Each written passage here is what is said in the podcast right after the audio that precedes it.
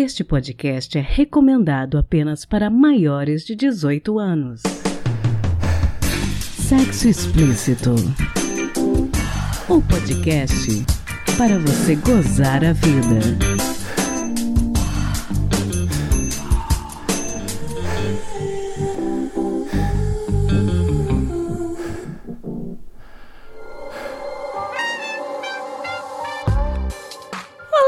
Taradinhos, tudo bem com vocês? Dia 31 de julho foi dia do orgasmo e eu decidi fazer esse episódio de hoje não apenas como uma forma de celebrar a data, mas também para não nos esquecermos que muitas pessoas, especialmente aquelas com vulva, muitas vezes não têm direito ao orgasmo ou talvez nunca experimentaram essa sensação. No episódio de hoje falamos de anorgasmia, uma disfunção sexual que pode ter diversas causas, e discutimos com Rodrigo Torres da Sextima quais as principais causas e as possibilidades de tratamento. Também falamos e respondemos perguntas de vocês sobre falta de libido, um problema que tem acometido muitos casais nessa pandemia. As perguntas foram feitas pelo Twitter podsexoexp pelo nosso Instagram, arroba Sexo Explícito Podcast e pelo nosso curioscat.qa barra pod sexo explícito. Não deixe de entrar em contato com a gente se tiver mais dúvidas sobre esses dois assuntos. Então, vamos ao episódio?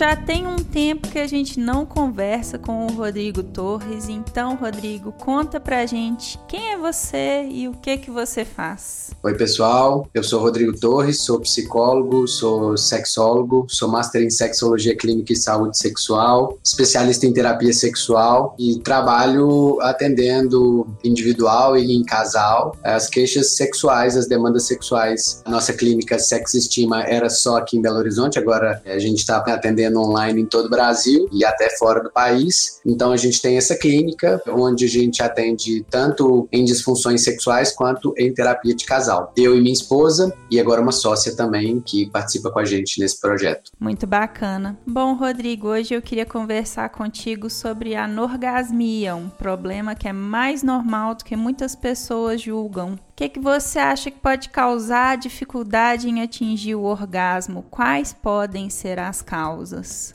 É importante a gente entender que tem que sempre fazer um diagnóstico diferencial nesse aspecto. A anorgasmia, ela pode ser de origem fisiológica, então ter alguma questão fisiológica que impede a mulher de chegar ao orgasmo. Hoje a gente pode falar em anorgasmia masculina também, mas a gente vai falar mais em ejaculação retardada ou anejaculação. Então, a anorgasmia é uma disfunção sexual feminina, mais caracterizada feminina, e que consiste em que essa mulher não consegue atingir o orgasmo. É importante que se diga que ela pode ser situacional, então ela não consegue atingir o orgasmo em algumas situações, ou ela pode ser global e ela não consegue atingir o orgasmo em nenhuma situação. E ela pode ser primária, que começou, essa moça nunca teve orgasmos a vida toda, ou ela pode ser secundária, ela pode ter parado de acontecer a partir de alguma coisa que aconteceu na vida dessa pessoa. A causa pode ser física, pode ser psicológica, é preciso investigar, né? Algumas medicações podem causar anorgasmia é, situacional, então, por isso que é muito importante que a gente investigue, que a gente faça um bom diagnóstico antes de determinar se, até se é anorgasmia mesmo. Porque muitas mulheres, às vezes, já tiveram orgasmos, mas ficam esperando algumas coisas tão grandes ou tão diferentes que não consideram que tiveram. E aí é uma confusão também da nossa educação sexual. E como que a pessoa pode diferenciar essa dificuldade acontecer eventualmente de ser algo frequente? A partir de quando que a pessoa deve se preocupar e buscar ajuda? A partir do momento em que está causando incômodo e sofrimento, ou para ela ou para ambos, né? É importante que a gente entenda que se não há incômodo ou sofrimento, não precisa ser caracterizado como um problema ou como uma disfunção. É muito importante que se diga que o prazer prazer sexual não se limita ao orgasmo e nem é o orgasmo nem não precisa ser o fim, o objetivo da relação sexual. A gente coloca o orgasmo muito num pedestal e fica buscando como símbolo de satisfação. Tem vários mitos e tabus em torno da sexualidade e o orgasmo é um deles, né? Muitas vezes o orgasmo é muito mais um troféu para o homem, como se fosse um símbolo de competência, que ele desempenhou um bom papel na cama, e nem sempre é isso, né? Na realidade, a gente sabe que não é isso que proporciona nem o prazer e nem o orgasmo às mulheres. Então, a gente precisa tomar muito cuidado na hora de olhar para o orgasmo, né? Na hora de pensar por que, que a gente se preocupa tanto ou tem isso como um objetivo. Muitas mulheres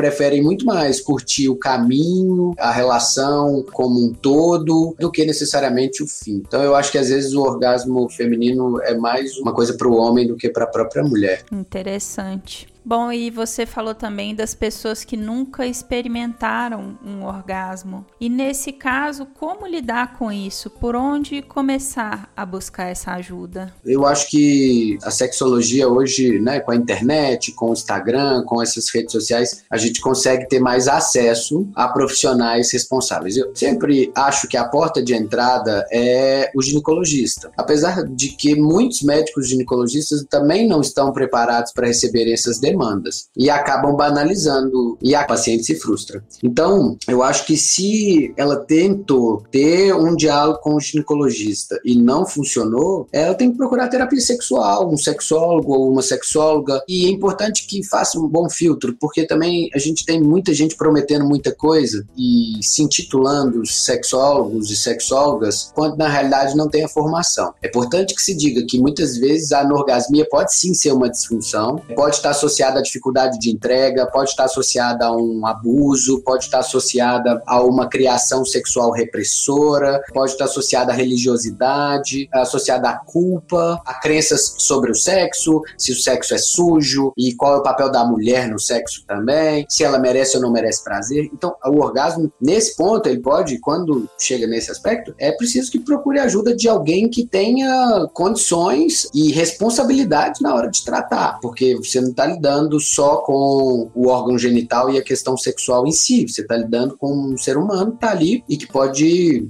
está em sofrimento por conta disso. Então, procurar um especialista e verificar sempre o currículo desse especialista. Acho que isso é importante. Bom, e falando um pouquinho mais sobre essa questão do tratamento, como que ele costuma ser? Ele pode ser medicamentoso? O que, que pode estar no espectro desse tratamento? Então, não, não existe nenhum medicamento para tratamento dessa disfunção sexual, da anorgasmia. O que a gente tem que perceber é se a paciente está tomando alguma medicação, a gente tem que levar primeiro o aspecto fisiológico em consideração. Então a gente pode pensar, dependendo da medicação, porque não são todas as medicações que causam anorgasmia, mas alguns antidepressivos, algumas medicações neurolépticas, tem algumas medicações que podem causar um retardo tanto na ejaculação no homem quanto na anorgasmia nas mulheres. Então isso tem que ser verificado com o médico, né? E se for possível retirar a medicação, é o primeiro caminho. Mas se não for possível retirar a medicação, é preciso que se trate também uma questão de responsabilidade e de pensar que primeiro você precisa tratar a doença que está por trás, se há uma depressão, se há um transtorno de ansiedade ou alguma coisa nesse sentido. Não adianta, é muito difícil você querer transar se você não estiver bem. Então, o orgasmo fica secundário, a sexualidade fica secundária nesses tratamentos. Mas é importante que não existe medicação, o tratamento vai consistir em técnicas da terapia cognitivo-comportamental, técnicas da sexologia, da terapia sexual, aplicadas tanto individualmente com a pessoa ou com o parceiro ou a parceira, se tiver. A gente vai trabalhar masturbação dirigida, a gente vai trabalhar crenças, a gente trabalha com várias ferramentas da psicoterapia no tratamento dessa disfunção. A gente já tem bastante estudo em relação a isso e vê que a maioria dos casos a anorgasmia vem de um desconhecimento, de uma falta de conhecimento próprio corpo ou da dificuldade de entrega. Então você consegue trabalhar isso no consultório. Bom, então pelo que você está falando, Rodrigo, a parceria costuma ser envolvida no tratamento também, né? Olha, sempre que a gente pode trazer a parceria para um tratamento em qualquer disfunção sexual é o indicado, porque a gente não faz sexo sozinho nesses casos, né? Assim, a nossa sexualidade afeta a sexualidade da nossa parceria. Então, por que eu não vou incluir a parceria num processo? Aí eu vou pedir para minha paciente chegar em casa e contar pro marido dela ou para a esposa dela o que que eu falei e o que que eu pedi e como que elas devem fazer? Se eu posso trazer. Inclusive, eu tenho um, outras visões a respeito da minha paciente. Ele ou ela podem me contar coisas interessantes a respeito do caso e dos motivos. Pode me trazer informações que a própria paciente não trouxe. Então, por que não incluir? Quando há parceria, eu tenho uma tendência muito forte a incluir. Até porque eu imagino que devem haver pessoas que se sentem, às vezes, responsáveis pela falta de orgasmo do outro, né? Então, incluir a parceria sempre é muito importante, né?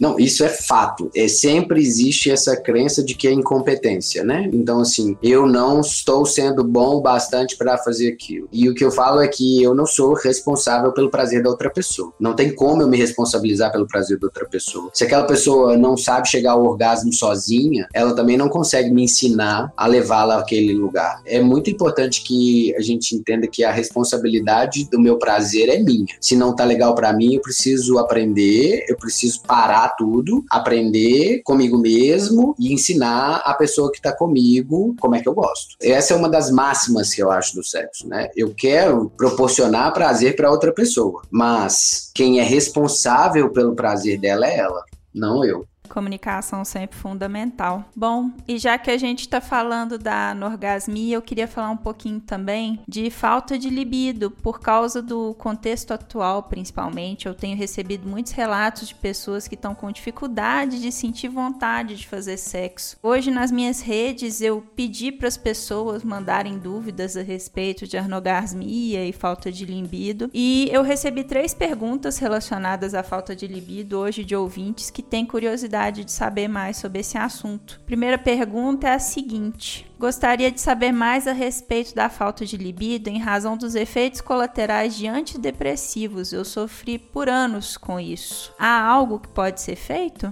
Sim, a falta de libido, essa expressão ela é um pouco complexa. A gente tem que pensar interesse sexual, a gente tem que pensar desejo sexual, vontade de fazer sexo, ou a gente está falando de excitação sexual, quer dizer, nós estamos falando que eu tenho interesse, mas eu não consigo me excitar, mas que os antidepressivos, alguns deles, a grande maioria deles, vai trazer algum efeito colateral nesse aspecto, é verdade. Mas nem para todo paciente. Tem pacientes que passam por tratamentos para depressão sem nenhum sintoma na relação sexual, na sexualidade. E outros pacientes são acometidos por algumas medicações pelos efeitos colaterais que são descritos sim na literatura e são frequentes. A questão é que a gente precisa pensar que se for conversado com um psiquiatra, se o psiquiatra for uma pessoa aberta a pensar na sexualidade como algo importante para aquela pessoa, porque os tratamentos podem ser longos e a pessoa fica bem ao longo do tratamento, mas ela tá lá penando com um efeito colateral que não vai embora. Então eu acho que nesse ponto é muito importante que ela discuta isso com o psiquiatra. A gente trabalha na área da sexualidade, eu gosto de ter sempre uma psiquiatra comigo. Eu tenho uma pessoa que eu trabalho junto, nem sempre eu consigo encaminhar ela, porque o valor de consulta dela não é um valor muito baixo e tal, mas quando eu posso trabalhar com ela, ela é a melhor parceira que eu tenho, porque a gente discute, ela pensa como aquela medicação vai influenciar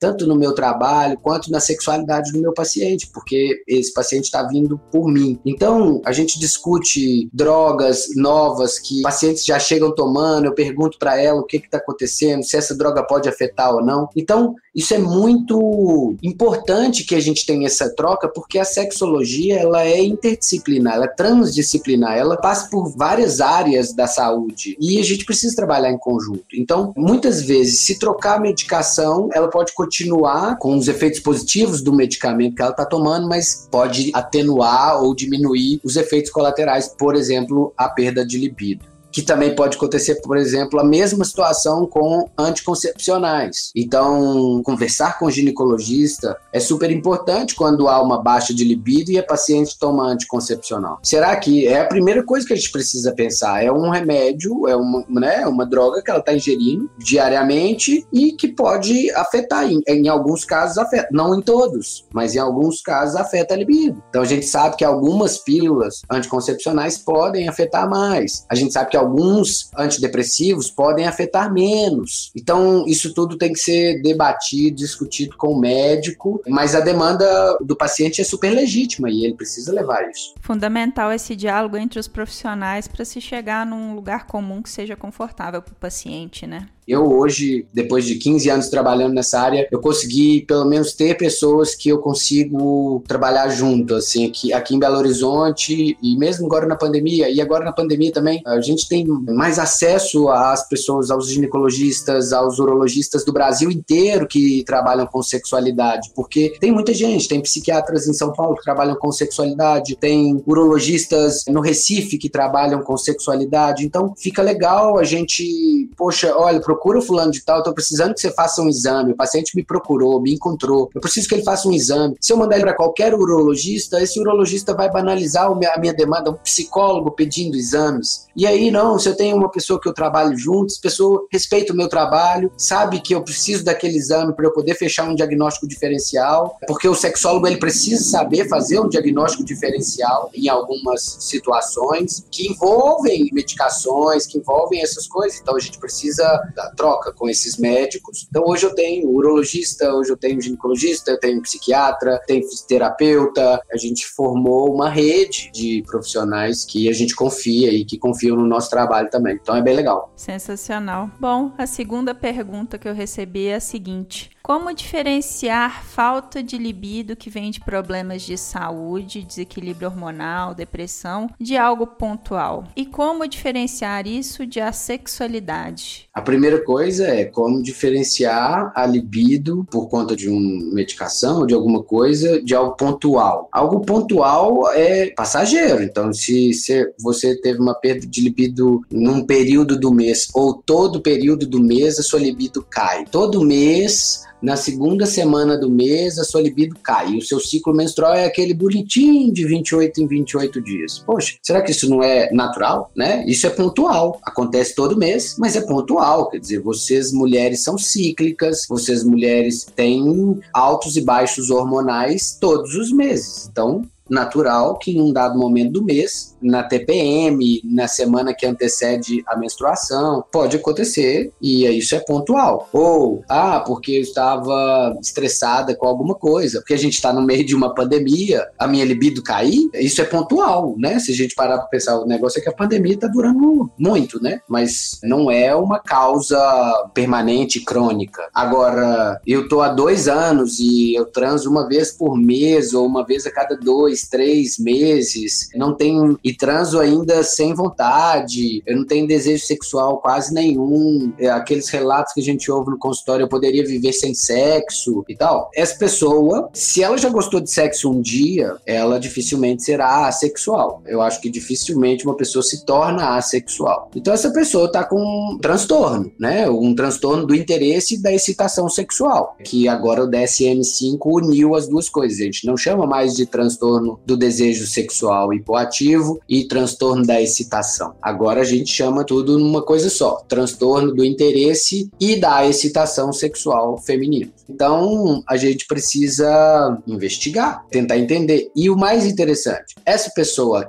quer ter desejo sexual, se essa pessoa quer ter desejo sexual, ela gostaria de ter desejo sexual, não porque a sociedade pressiona, não porque o marido pressiona, mas porque ela quer, porque é um desejo dela legítimo, ela gostaria, já nos caracteriza que essa pessoa não é assexual. E é importante, tem muita gente com esses termos, né, surgindo, assim, tem muita gente querendo se enquadrar nesse lugar de assexual. Eu escuto essa pergunta com muita frequência, acho que as pessoas têm que parar de ficar querendo uma sigla para explicar as suas dificuldades, sabe? Vai procurar um psicólogo em vez de ficar querendo se encaixar dentro de uma sigla, sabe? Acho que é, é por aí. Eu tava aqui pensando também que talvez possa ser uma falta de desejo direcionada, né? Às vezes a pessoa tá, às vezes, com um parceiro, uma parceira, sente, né, desejo por outras pessoas, mas não sente por aquela pessoa e aí às vezes acha que tá com algum problema também. Olha, é exatamente, isso é uma coisa muito comum. Isso é que a gente chamaria de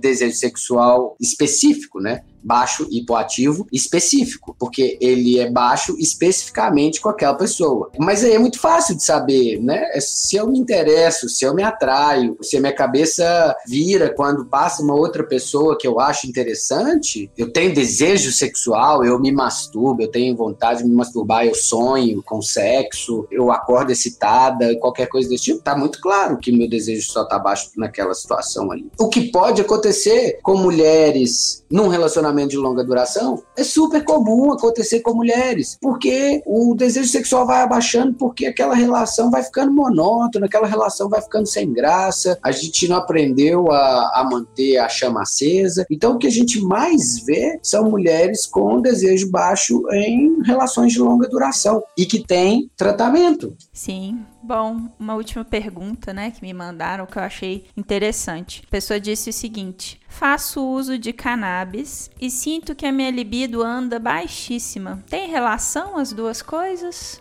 Então, a gente tem poucos estudos em relação à sexualidade e cannabis. E drogas em geral, mas na cannabis, porque a cannabis tem mais estudo hoje em dia, em vários aspectos, né? É importante que a gente pense também que a cannabis medicinal é uma coisa e cannabis de uso recreativo é outra completamente diferente. E sim, pode afetar a, a libido, pode afetar o interesse, pode afetar é, ereção, é, lubrificação, pode trazer anorgasmia em alguma situação, sim. Não temos, eu não tenho dados, eu não tenho número, eu não tenho trabalho científico que eu conseguiria te mostrar isso, mas a prática baseada em evidência mostra isso pra gente, que em algumas situações, sim, tem que ver quantidade, como se aquilo é um uso compulsivo, se a pessoa usa todos os dias, mas ah, se ela quiser entender, responder essa pergunta, basta que ela pare e ver se a libido dela voltar, se ela tiver mais energia sexual, tá explicado, né? Eu acho que a melhor saída para ela ter essa resposta é interrompendo o consumo. E aí ela vai ver e experimentando, né? Claro, aí é uma tentativa e erro. A gente não sabe a qualidade do que, que ela está usando, a gente não sabe qual a quantidade de THC que tem naquilo, e de canabidiol, e dos outros canabinoides que tem ali. E aí isso é complexo. Aí isso não é científico, então dificilmente eu teria uma resposta concreta para essa história. Bom, e para terminar, eu queria fazer uma pergunta agora. Será que existe alguma coisa que as pessoas podem fazer para estimularem as suas libidos por conta própria, digamos assim? Existe alguma coisa? Claro que existe. Existe várias coisas. Na realidade, sim. A primeira coisa é estimular, exercitar nossas fantasias. Né? E quando a gente fala de fantasia, eu brinco, não é aquela fantasia vestida, né? Fantasia é aquilo que eu gosto de pensar que me dá sensações de prazer e o erotismo invade a minha mente. Isso, com a pornografia, muita gente ficou pobre nessa história das fantasias, né? Porque já tá lá tudo pronto e acaba que as nossas fantasias ficam sendo aquelas imagens também. Então a gente tem que tomar muito cuidado com isso. Fantasiar é muito importante. Depois das fantasias, as sensações. Trabalhar com as sensações do meu corpo, explorar outras regiões do meu corpo. E por último, que é uma coisa que eu incentivo que as pessoas façam com frequência e com moderação a masturbação. Acho que essas três coisas combinadas, mente, corpo e a sensação de prazer no órgão genital, eu acho que isso mantém a nossa libido, a nossa chama acesa. Fantástico. Rodrigo, deixa seus contatos para quem estiver ouvindo e tiver interesse de continuar esse papo ou tiver alguma dúvida e quiser entrar em contato com você. Legal. Comigo pode entrar no meu, meu Instagram, arroba sexólogo Rodrigo Torres, o Instagram da nossa clínica também, arroba sexestima Lá a gente recebe todo mundo, a gente vai fazendo uma triagem ali. Se a pessoa quiser conversar comigo, pode me mandar e-mail. Se a pessoa quiser marcar consulta, já a gente já encaminha para secretária. Então pode ficar à vontade pelas duas redes sociais. Facebook a gente né, quase não tem usado, mas tem Facebook da Sextima lá também. A gente está em todos esses lugares aí que, que todo mundo tá, no Twitter e tudo mais. E pode me encontrar aqui no Sexo Explícito, porque eu tô sempre aqui também. Sensacional. Rodrigo, muito obrigado por ter conversado com a gente, ter esclarecido essas dúvidas. Eu espero que quem esteja escutando se sinta inspirado, né? Se se identificou com alguma das situações citadas, a buscar ajuda. Ah, fundamental. Eu acho que a gente não está na era de perder tempo mais, não, sabe? A gente tem estatísticas que uma pessoa sofre um problema sexual durante quatro anos até procurar um especialista. Vamos mudar essas estatísticas aí, pelo amor de Deus. Tá cheio de especialista aí, tem muita gente boa formada no Brasil inteiro e com o atendimento online você tem acesso aos melhores. Então, por que não? Com certeza.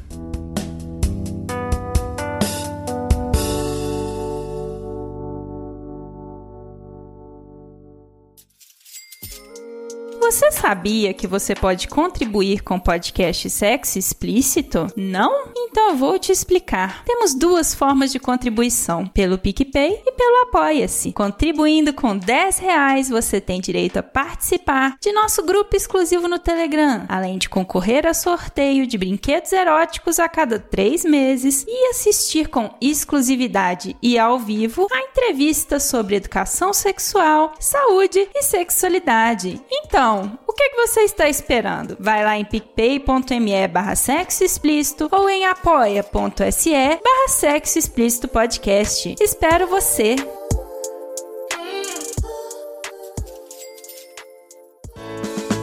Se toca.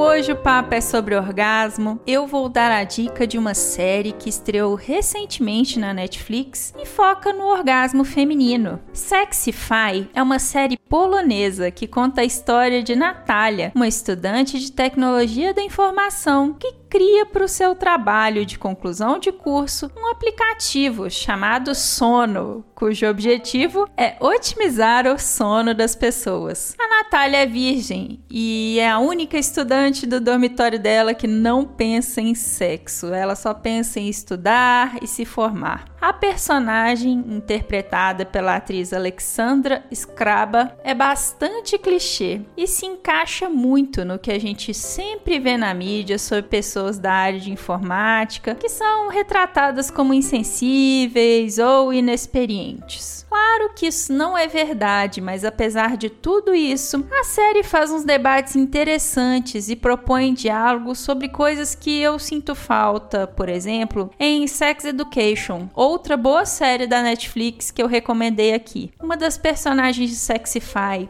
Paulina é a típica garota católica que não tem muitas oportunidades de viver relacionamentos fora dessa bolha religiosa. Ela conhece um rapaz, Marius, eles transam e passam a morar juntos sem o conhecimento dos pais. Ela percebe que está vivendo a vida dela só para atender as expectativas da família. E apesar de querer uma vida de comercial de margarina, ela se vê em conflito. E nesse conflito tem muita coisa rica, algumas exploradas e outras não. Eu não me lembro de nenhum personagem em Sex Education que lida com essa questão religiosa em sua vivência sexual. E acho que muita, muita gente passa por esse tipo de conflito. Sexify também aborda algumas estratégias para se chegar ao orgasmo. E o mais interessante é que as meninas acabam usando nos estudos para desenvolvimento do aplicativo o mesmo método desenvolvido pelo Dr. William Masters e pela doutora Virginia Johnson, pioneiros na área da sexualidade. Eles, inclusive, são mencionados brevemente no programa. Eu recomendo Sexify da Netflix porque ela traz algumas coisas que podem servir para impulsionar conversas interessantes, além de ser bastante levinha e ter uma trilha sonora muito marcante. Não deixe de assistir com a sua parceria.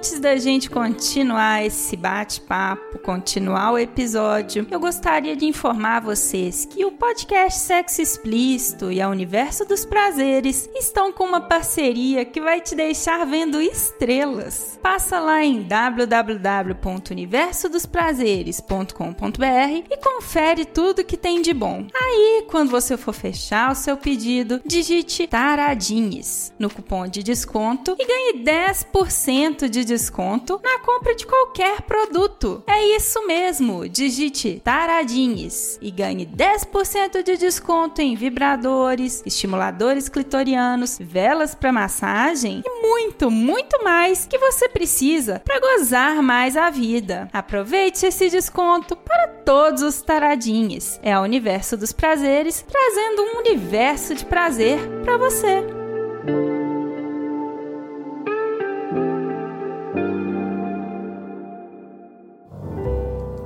Quem conta um conto.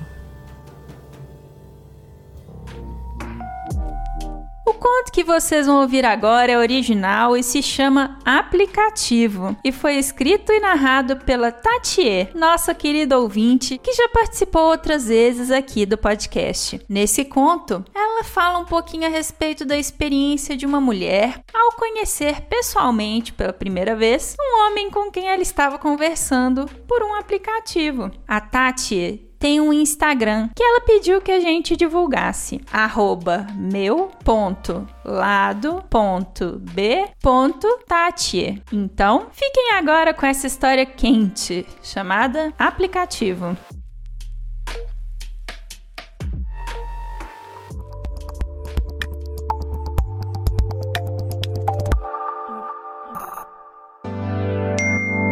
Primeiro, um match.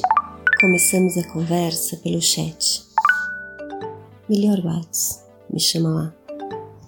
Domingo de manhã, preguiça e vontade zero de sair da cama. Tenho um tesão absurdo nas manhãs de domingo. Não sei se é a calmaria da hora, não sei se é a preguiça que pede cama. Conversa vai, assuntos vêm. Vamos nos encontrar mais tarde. Um café, um suco ou um vinho para começar. Vinho, e depois é só deixar a conversa fluir. Você dança?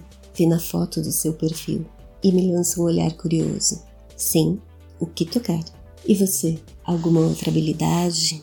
Hobby? Cozinhar? E artes? Pintura? Escultura?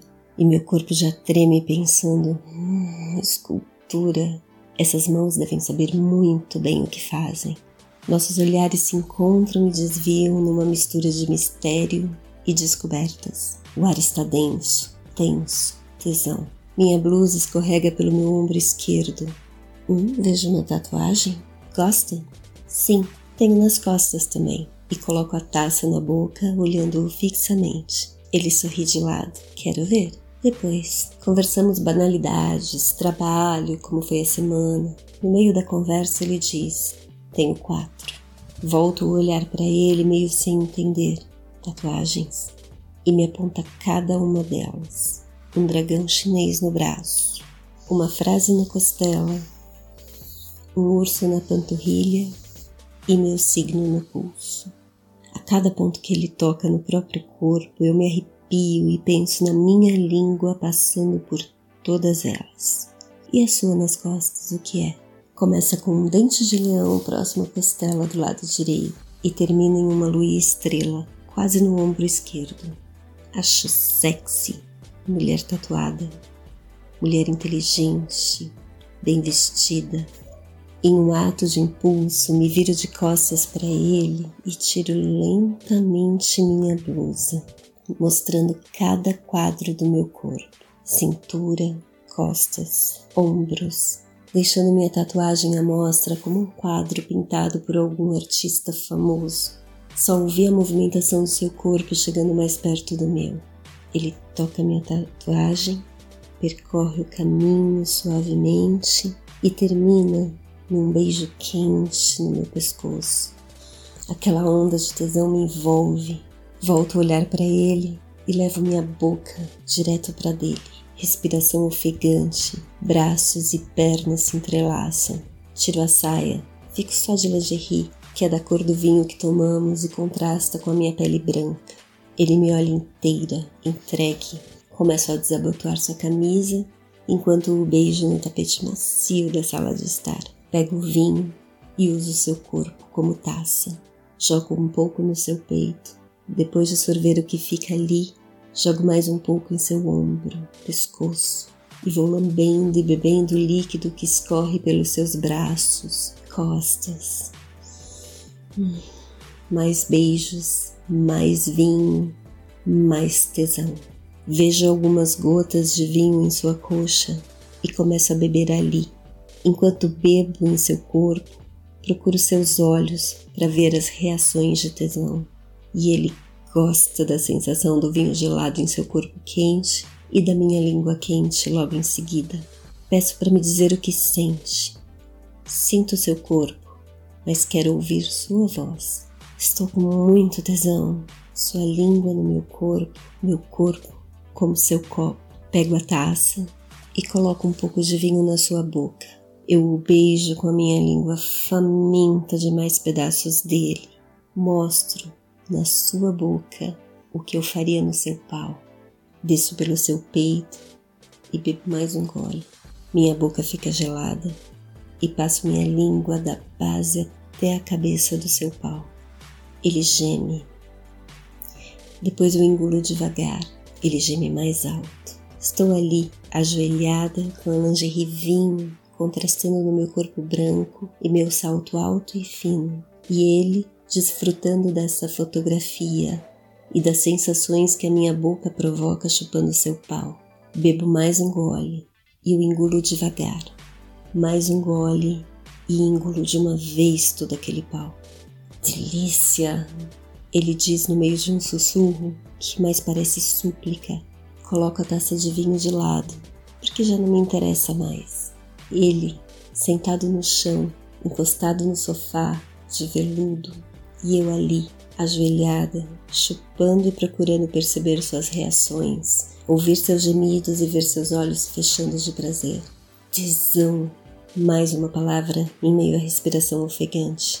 Essa é a intenção.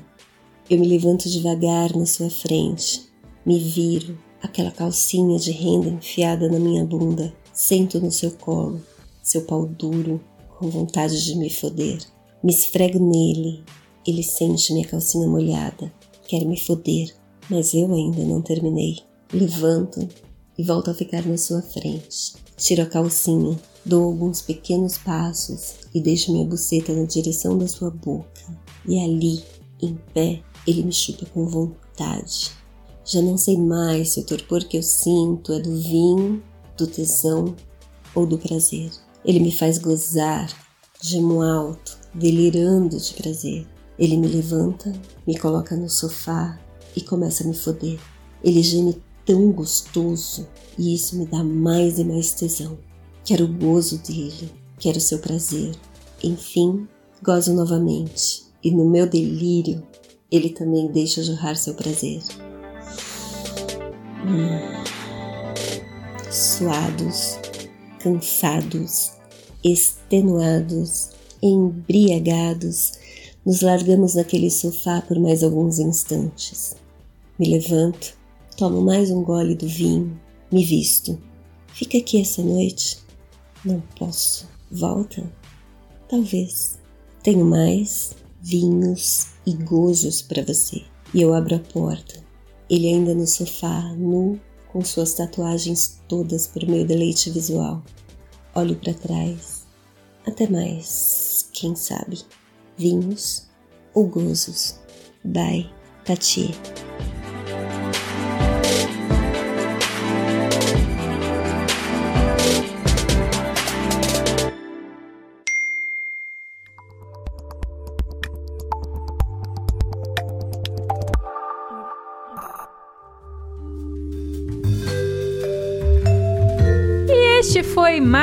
Episódio do podcast Sexo Explícito. Foi bom para você? Com edição e vinhetas dela mesma, Cafeína, do podcast Papo Delas, eu me despeço, lembrando que todas as informações sobre esse e os demais episódios estão em sexoexplicitopodcast.com.br Nosso site é o melhor lugar para você ouvir o nosso podcast. Agradecendo aos meus contribuintes do mês de julho pelo PicPay e pelo Apoia-se: Mariana Foster, Magno Leno, Sérgio Garcia, Beatriz Fuji, Adriele Oliveira, Tamara Lolégio, Tabata Lima, Cleide Fernandes, Rogério Oliveira, Guilherme Fioroto, Ryan Carlos, Souza de Lucas, José Victor de Macedo, Edgar Egawa e Antônio Sirley. Obrigada demais por apoiarem Mulheres Podcasters. Estamos no Instagram no arroba Sexo Explícito Podcast e você também pode me ouvir em qualquer agregador de podcast de sua preferência, além de Deezer, iTunes, Google Podcast e também no YouTube. E aí, o que, que você está esperando? Bora gozar a vida? Beijo!